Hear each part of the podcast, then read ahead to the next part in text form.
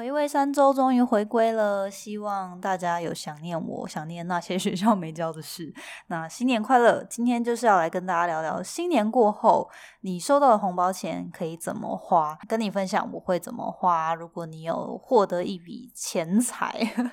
那如果你有兴趣的话，就继续听下去吧。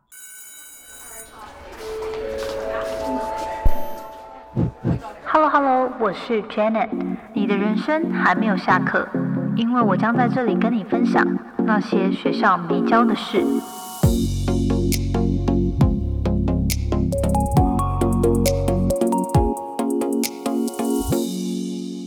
好，那节目开始之前呢，想跟大家一样分享一句引言。这句话呢，就是说：“Forgive the mistakes, remember the lessons.”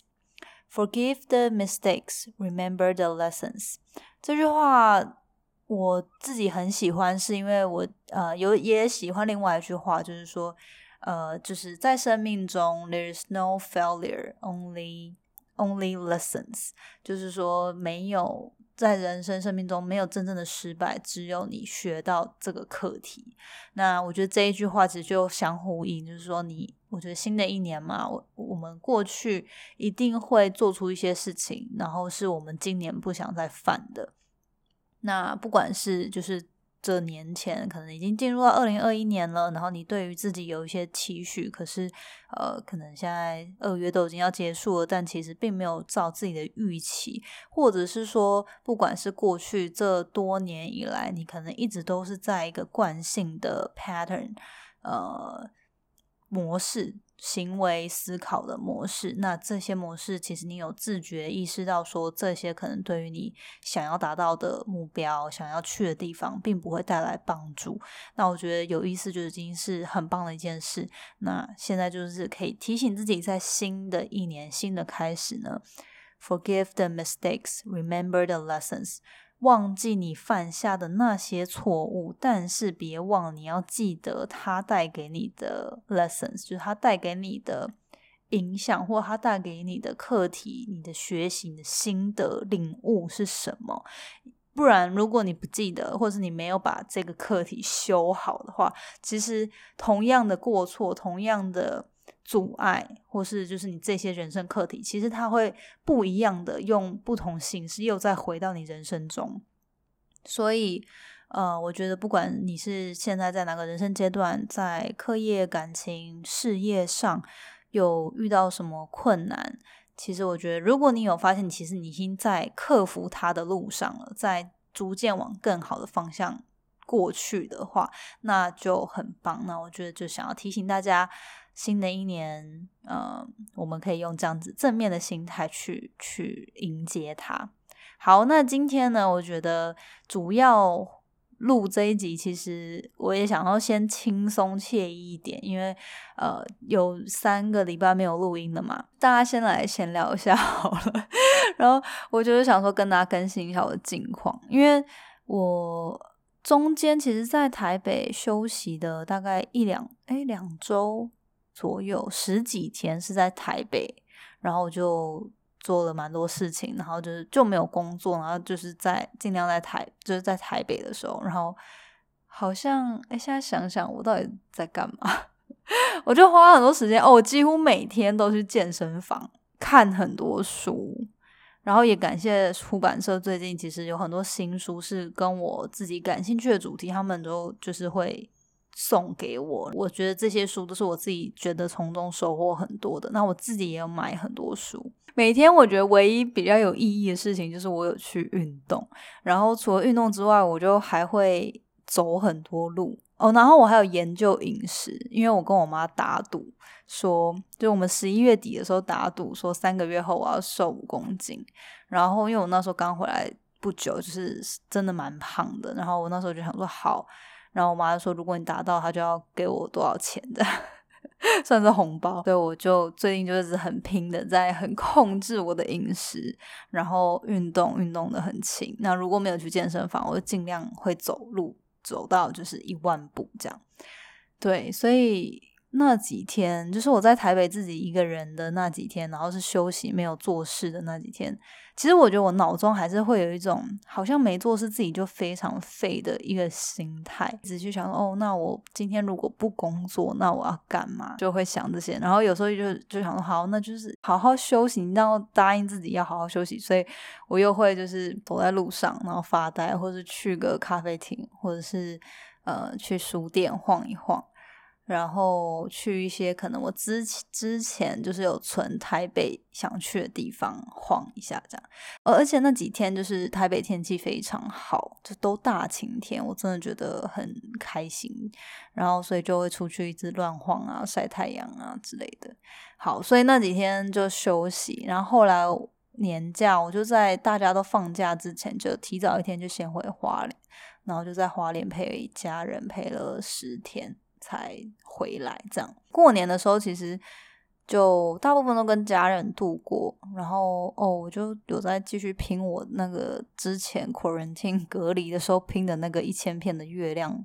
结果还是没完成，真的是，我觉得真的大家第一次挑战拼图的话，我那时候就是自己以为自己很行。还想说十四天，我那时候隔离完应该就可以把一千片拼完，完全不。然后事隔五个月又把它拿出来，还是没拼完。对，所以 就如果我有把它存在动态了，因为我还是有想要把它记录，就是这整个过程。所以虽然说它拖了很久，下次我再拿出来，就是可能是下个长假，不知道什么时候了。不过最终还是希望我可以至少人生有完成一幅一千片的。拼图，然后我就把它记录在，就我把它收在 IG 的精选动态上，所以如果你有想看的话，可以去看。今年的过年的比较大的冲击，就是突然发现。嗯，三四年前吧，反正开始出社会，然后收入稳定之后，其实我会包红包给家人。但是我们家的习惯是，如果你还没结婚的话，还是拿得到红包。然后所以就变成说，其实就是好像以物易物的感觉。但是我还是会，因为就是入入职场了，然后我又是家里的长孙，所以我觉得还是会包给其他就是弟弟妹妹小同，虽然是同辈，但是比我小的小孩这样。然后今年就发现，天呐，怎么要？因为今年是我大概我两年两年还三年没有在台湾过农历年了。然后是，就今年就就回来，就真的在台湾过年，然后还有去走村，然后跟朋友啊聚聚会什么的，然后发现天呐，好多多了好多小孩需要包红包。以前就看到小孩也不觉得关自己什么事，就是你知道过年的时候大家聚餐，想说看就是你知道小小孩关我什么事，他又不是我的谁，就他是我的亲戚，或者他可能是我朋友的小孩，但是就会。没有意识到，就是他的他在过年的时候出现跟我有什么关系？但今年就突然发现，就是像我有有一天是跟高中朋友，然后其中有一个人已经生小孩了，然后我们就聚餐完之后，最后就大家就剩下的几个，我们几个朋友就是讨论说，就是就突然有人拿红包出来要包给那小孩，我才意识到说，哦，对耶，好像要包一下。不过还好，我那个朋友真的是非常有先见之明，他还多带红包袋，所以我们几个就是没准备的，就赶快拿现金，然后还好有他的红包袋可以让我们塞。这样好像我觉得年龄渐长之后，过年的那个风格，就是你知道对个人的冲击是不太一样，就这个体验是不太一样的。有一方面也是觉得说，哦。就是可能也观察到家人真的渐渐的年长了，自己变得是成人之后，就是有时候你就回到阿妈家啊，就是你小时候长大的地方，然后你就会觉得哇，就是因为我没有每年回来嘛，然后这次回来就突然就有个反差，就觉得嗯，就是真的是以前照顾我，以前每年都给我红包的人。就是也年龄越来越大了，然后然后体力也不像以前，然后可能整个在家里的气氛啊氛围也跟小时候你印象中的那个感觉不太一样，所以我就觉得嗯，这这次过年其实还蛮神奇的，然后也花很多时间陪我妈，因为平常我妈就一个人嘛，所以就我们就到处走走啊，晃晃啊，吃东西啊，或者在家耍废啊，所以就还蛮有趣的。嗯，对，好了，就是这样，近况更新就是这样。然后，然后其实说这三个礼拜真的要说完全没工作，好像也没有，因为我觉得内心就是有一个真的太又没办法太废，然后我就是最近不知道为什么也鼓不起耐心追剧。可是如果说要上什么课啊什么，又好像没什么耐心，然后顶多就是要做些有意义的事，就是看书。像我最近就是平常我不看小说，但过去这两周就看了两本小说，然后还有看一些其他的书，这样很多时候就是放空、运动，走在路上看看别人，就偷偷观察别人在干嘛。可能我自己觉得头头，但别人可能一直在想说，我又 为什么一个女生一直在看他们？还是有发贴文嘛，然后动态也都有发。我觉得好像我我是可能有点社社群成瘾，对，反正就是这样。然后我就觉得有脑中有时候就会有一种不安的慌张感，就觉得自己这么废，真的可以吗？什么事情都不做，真的可以吗？就会有这种感觉。但我觉得，就是强迫自己也要接受或接纳那样的惶恐感，好像也是这段时间在练习的一个能力。然后就学着真的是独处，学的就是放下，不就是放下那个紧张感，跟放慢自己生活的脚步，然后去思考一下未来。然后没有答案的时候，也不要太紧张，就找点其他事，然后转移注意力等等的。透过教会认识蛮多新朋友，所以就有一些一来就有一些来来往往跟一些新朋友认识，这样所以也蛮有趣的。好，近况更新大概就这样。对，好像讲的有点繁杂，但反正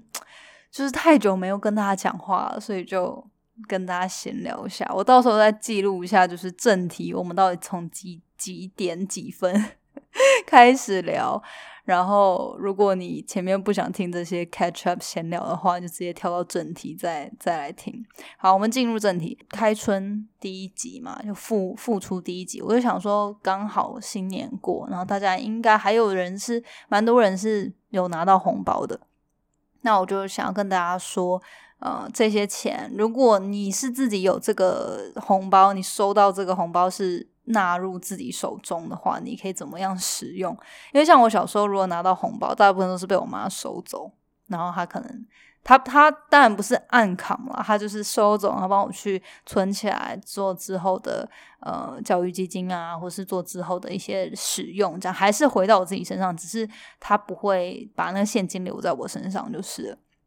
好，那但是如果呃，我相信有一些人是你可以有。这个掌控权的，就是你现金可能说不定几千块、几万块在你身上，那你可以怎么使用？今天就分享五个，我觉得如果是我，应该说我现今年虽然包出去很多红包，但我还是有拿到一些钱嘛，那我就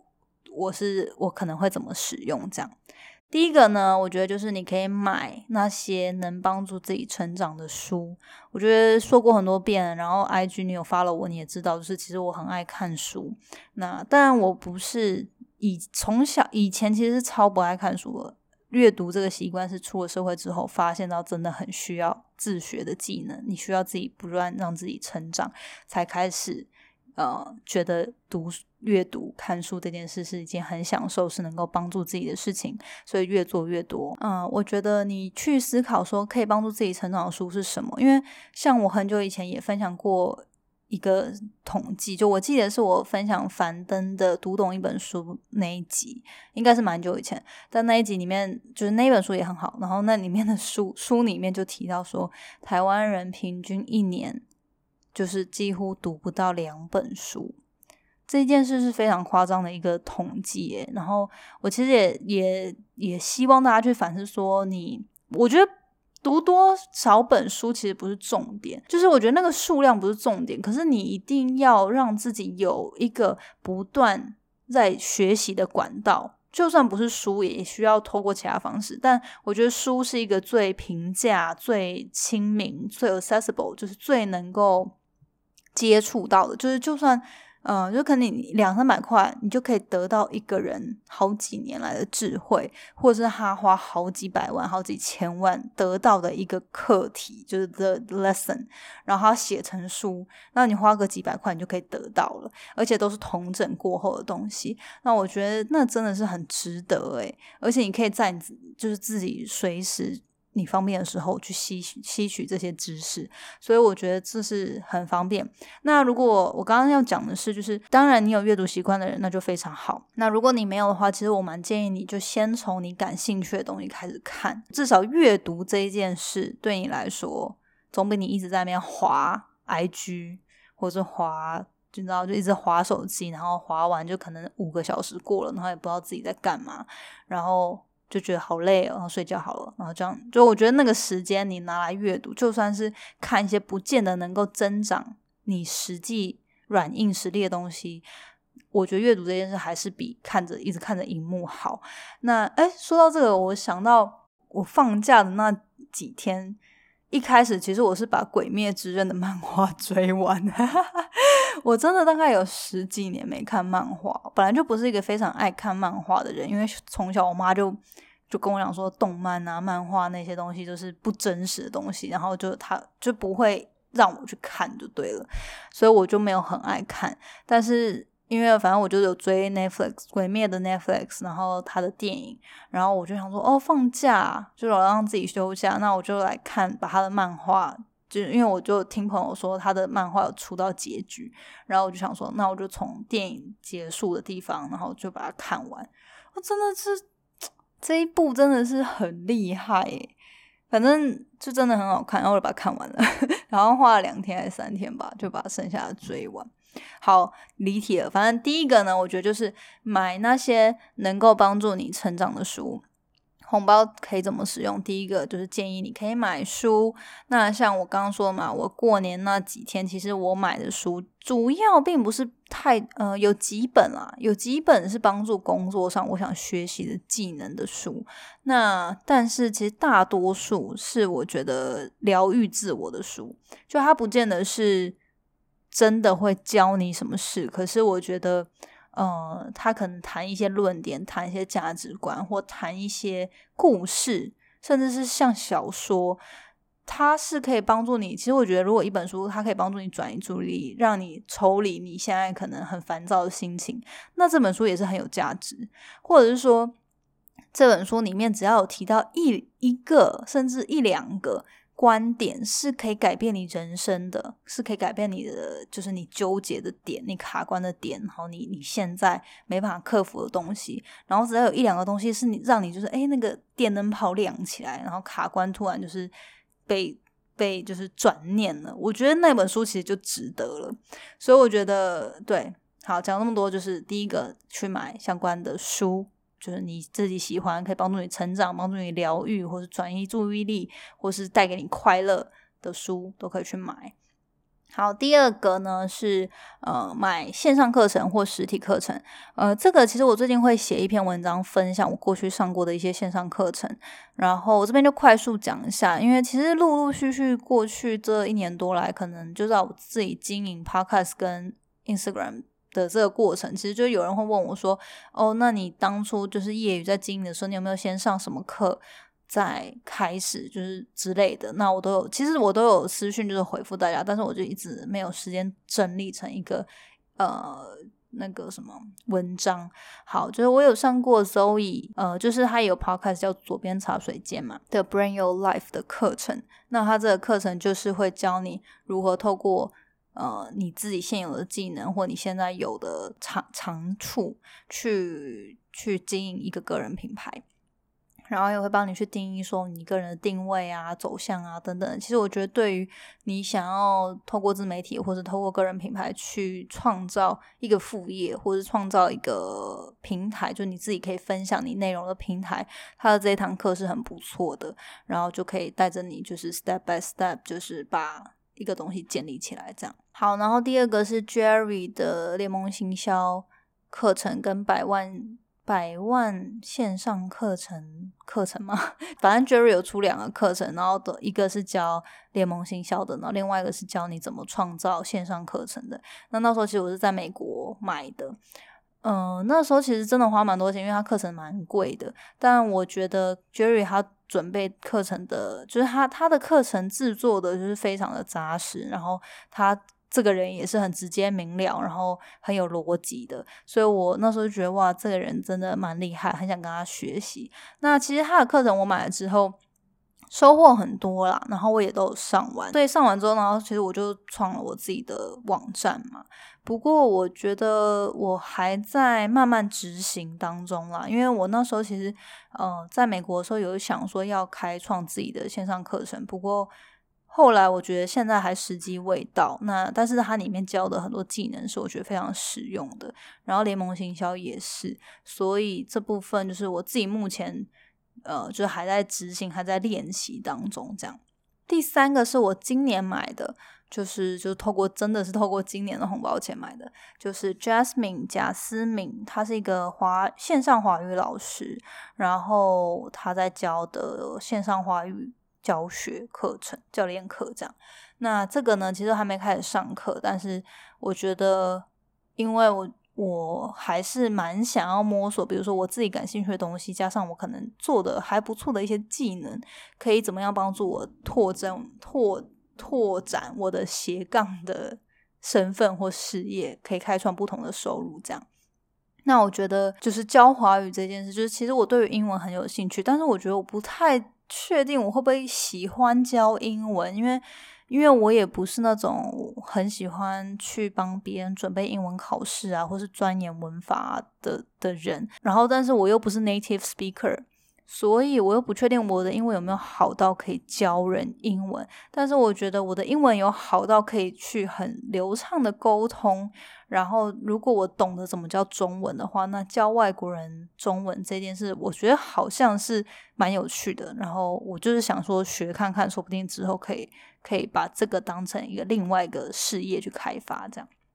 对，所以这就是目前有上过的一些线上课程的分享。对，到时候我会如果把文章整理好之后，可以再跟大家分享，然后你就可以去点那些课程的相关链接，然后去看你对他们就是有没有兴趣。好，那第三个呢是把钱花在好好保养自己。我其实也有跟大家讲过，就我还蛮喜欢 YouTuber 流氓的影片，因为我觉得他他的影片。他影片就是很幽默风趣，然后但是他又非常的逻辑非常的好，然后讲话就是都是你就可以知道他是思考过他的那个脉络，就是非常的完整就对了。但是因为我最近都没看什么 YouTube，但反正我过年的时候呢，就看他有一支影片叫做我忘了。我再把链接附到资讯栏好了。反正他那支影片呢，就是在说要把钱投资在那些不是那么明显的地方，但是确实会帮你大大就是增加质感的小小地方就对了。然后 我想好烂，我有点忘记他那个影片叫什么名字。好，反正你就去找，反正最新的这一两集就对了啦。好，然后反正他就是讲各种你可以花在投资自己。上就是保养自己的的各种方式，我觉得那一篇真的讲的非常非常非常的好。那我自己呢，其实在过年这期间就有做几样，然后一回来台北之后也有花一些钱就去做。那我觉得好好保养自己，这真的是最重要，因为如果你的身体不好，呃，就是因为像我现在就是最近身边就家人。有一些人就是他，他拼事业，然后又照顾家家庭，然后其实搞得身体就最近状况很不好，常常生病，然后又腰啊、颈椎啊有点就是受损了。然后我就觉得天呐，真的很严重。就是我觉得事业再怎么成功，你赚再多钱，你身体不好，那那些钱有什么用？你又享你又享享受不到。然后你身体不好，你家人。你的爱人、你的朋友也没有办法跟你共度美好的时光，那就是我觉得，就是大家那个优先顺序一定要想清楚。所以，好好保养自己，这是一点。我说的保养，其实有时候也不见得说你一定要去做什么医美，很多时候是，比如说你有没有花钱在，比如说健身房，好，健身房是一个会员费嘛，那它可以让你干嘛？它可以让你有一个地方就是稳定的去运动，或者说你有没有好好的去在乎你你每天生活费花钱是吃什么样的食物？这些食物是可以帮你身身体越来越健康的，还是它只是让你想满足你的口腹之欲，但它并没有真的提供你身体带来好的价值？或者是说呃保健食品啊、保养品啊，像我那时候。呃，回就是回去过年前，我就有花一笔钱，但我也没有买到很高级。可是就是我有投资一些钱，就是在买比较好的保养品。但我觉得也没有到那种真的是超级贵啦。可是就是比我平以前可能就是用一些开价化妆品什么的，那就是稍微买贵一点，就是好一点的品质好一点的保养品。就觉得现在就希望说。可以让自己不用化浓妆，然后看起来那个肤况啊状态都还是好的，这样。然后或者是去按摩啊，像我上次有分享一篇贴文嘛，就是我觉得按摩这件事不是单纯只是享受的那种媒体 SPA 按摩，是那种。你可能身体因为久坐久站，或者说你没运动，或者运动太多但是没拉筋，你身体就是有一堆就是气结可能卡在里面，或者是你的筋就是很紧的绷在那里，然后你自己可能自己都不知不知道。那透过按摩的话，那按摩师我跟你讲，那按摩真的是痛到不行，但是按完之后真的是会很舒畅，所以。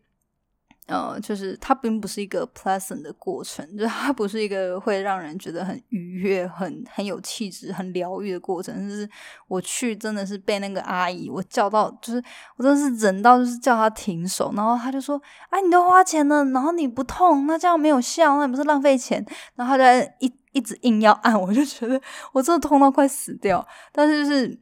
就是真的把它按开之后，就会舒展很多啦。对，类似这种，我觉得都是算在保养自己的里面。然后像我回去花莲这一次，也是就跟着我妈去做那个净肤镭射。然后其实是我第一次，好像是第一次做，诶好，嗯，很久，好像我还没出国前，就是大概七八年前，有曾经。跟朋友去过一次，但是因为那是别人招待，我只是跟着去这样，所以我就印象没有很深。反正呢，就是我就过年的时候跟我妈去做净肤镭射，然后我就觉得哇，也太酷了吧！但是就是真的很像有千万根针扎在你脸上。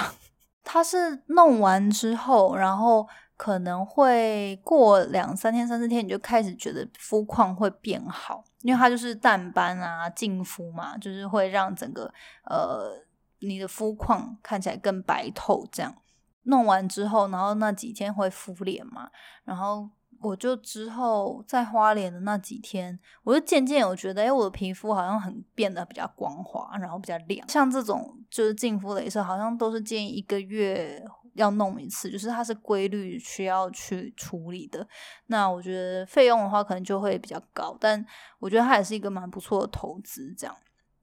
然后像我其实就一直都很想去漂眉，因为我每次都是化妆的时候，都是觉得眉毛跟睫毛就就是。如果都搞定好的话，其实就只要上底妆啊，上个腮红，就很快就可以出门。但是我也还没有鼓起勇气去漂眉，因为我也听过，就是有朋友漂失败了，结果就是 他就觉得那一年衰一年，因为眉毛没弄好，所以我就有点害怕。可是每次早上化妆的时候，都觉得眉毛真的要花很多时间在那边画，所以如果之后有机会，我会考虑去把眉毛弄好，这样。好，那第四点呢？我觉得就是你也可以把它存起来，然后或者是你也可以去买一些投资型比较稳定。就是假设，我觉得如果你自己有在研究投资理财的话，那你可以去买一些产品啊，买一些就买一些商品，让你把这一个钱可以就是。Generate 更多的收益，这样就让他创造更多收益。那但是像我自己目前是没有在研究股票或是研究一些投资的东西，所以我自己就是因为像我妈、我哥他们其实就是有在研究呃基金跟保险，就是透过买这些东西去理财。那我自己就觉得那。其实就当存钱，那它就是很稳定，所以每个月其实就可能存个几千块，那它就是有保障。就有保险的保障，然后但是它又同时是一个存钱的方式，所以我觉得这个就也还不错，就至少不用担心。然后可是每个月那几千块又会强迫自己去存起来，而不是说你好像呃，就是你知道有时候如果你没有被强迫自己真的去存钱的话，其实这最重要的就真的是你一拿到薪水的时候就要马上先把该存的。存起来，存到一个你碰不到的地方，就你拿不出来的地方。不然，如果你就是觉得哦，账户余额好像很多，就会莫名的就会跑出非常多的理由、跟借口、跟事情、跟局，就是原本不必要开销都会跑出来，就觉得哦，反正还就是还有很多钱，那就会那钱就会莫名的不见，然后也不知道跑去哪里这样。所以我觉得，如果你现在就是。过年有一笔钱，那你就是看是透过什么样的方式，我觉得可以透过做一些投资理财，让这笔钱可以可以被留住，或者是甚至创创造出更多的价值，是可以帮助你以后的。好，那第五点，我觉得就是其实也是跟创造更多价值一样，但是我觉得你就是可以把它花在呃去学习。让自己比，比如说培养一些第二技能，或是去学习呃可以开创副业的一些能力。不管他是透过线上课程、线下还是书，就刚刚都有提到。但我觉得最重要的是，你要知道说这笔钱其实你是花来创造更多价值。那另外一点，其实我也是有想到说，其实你也可以花在，我觉得我这边是写培养关系啊，但是我觉得这可能讲的并不是这么的。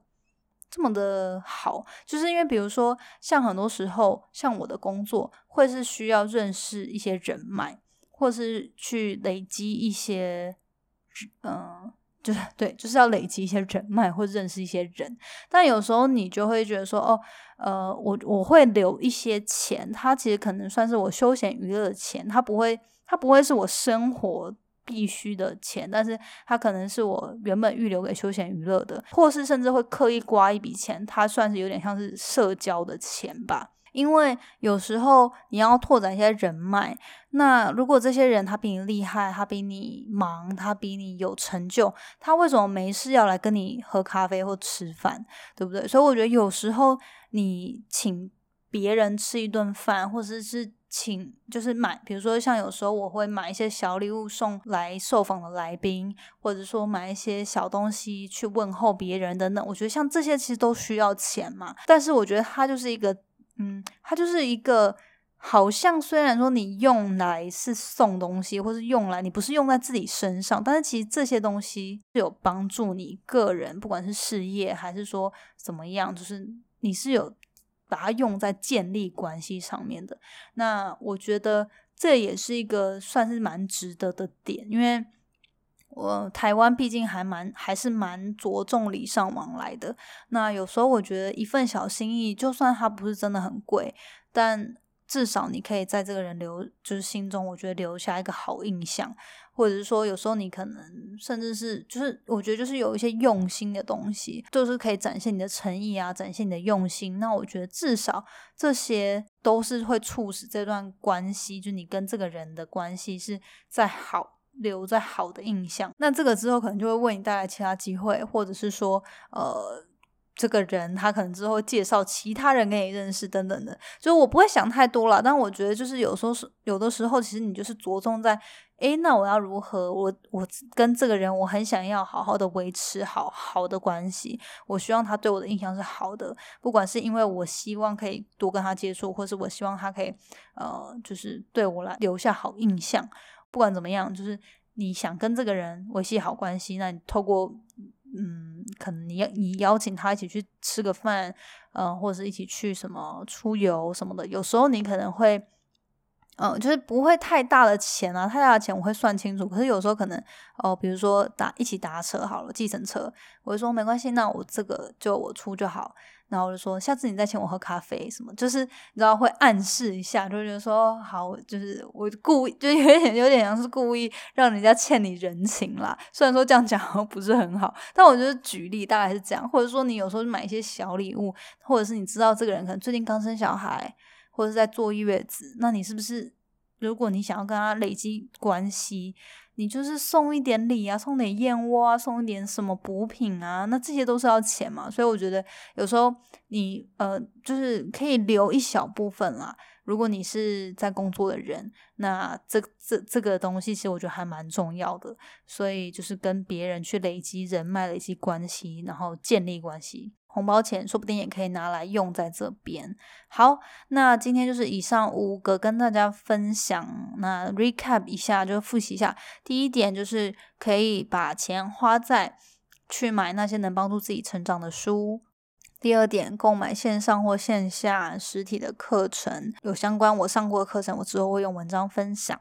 第三点，把它花在好好保养自己，不管是购购买。就是比如说像健身房的课程会费，或者是保养品、保健食品，然后还有看是不是自己平常饮食有没有需要调整的地方，都都可以花在这里。然后甚至是如果你能经济能力比较允许，可以开始做一些医美，让自己就是可以漂漂亮亮的，很有自信。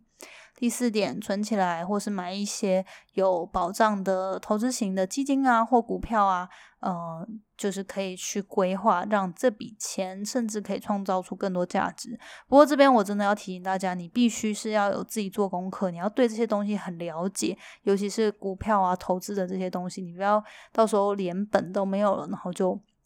都赔光了。那对，所以如果说你你你未来想要。有钱可以做投资，那你现在还不懂，你或许应该先把钱花在去购买可以教你，比如说美股投资啊，或者是一些呃其他怎么样基金啊组合的那些课程上面。这样好，那第五点，最后就是记得让钱花在可以创造更多价值的地方。有时候其实人际人脉都需要。透过一些花费啊，去培养跟累积那个关系的。如果你有需要培养一些人脉，可以留一些钱，是是可以帮助自己去社交或是建立关系的地方。好，那今天就是跟大家分享以上这五点，你收到的红包钱可以用在哪边，希望对你有帮助。那你自己呢，用在哪里？如果是这五个以外的，欢迎跟我分享。最后，其实我真的是。也要建议大家，不鼓励大家把红包拿来单纯享乐的消费，就是你知道现在年纪到了，然后可能有经济压力，很多时候就会觉得，哦，红包钱就是不再只是一个。零用钱了，就是不是只是一个让你去享乐的东西了。你可以开始去想怎么样最佳利用这些钱，它可以带给你更多钱，或者它可以带给你就是实质上的成长跟改变。好，那我们今天开春还有复工，我我真的是 literary 的复工的第一集呢，就跟大家分享这样的内容，希望对你有帮助喽。那我们下周见啦，拜拜。谢谢你今天的收听。如果喜欢今天的节目，欢迎你到 Apple Podcast 帮我打五颗星给予鼓励。希望收到我更多的分享，你可以在 IG 上搜寻 Janet Lin，我的账号是底线 J A N E T 点 L I N 底线。想要消除 Monday Blue，也欢迎你订阅我每周一都会发送的 Power Mail 电子报。二零二一年，Jenna 也将在每个季度举办听众专属线下聚会，促进大家可以交流成长。有兴趣参加的话，也欢迎报名关注哦。所有的详情都可以在资讯栏中找到哦。那我们下次见喽，拜拜。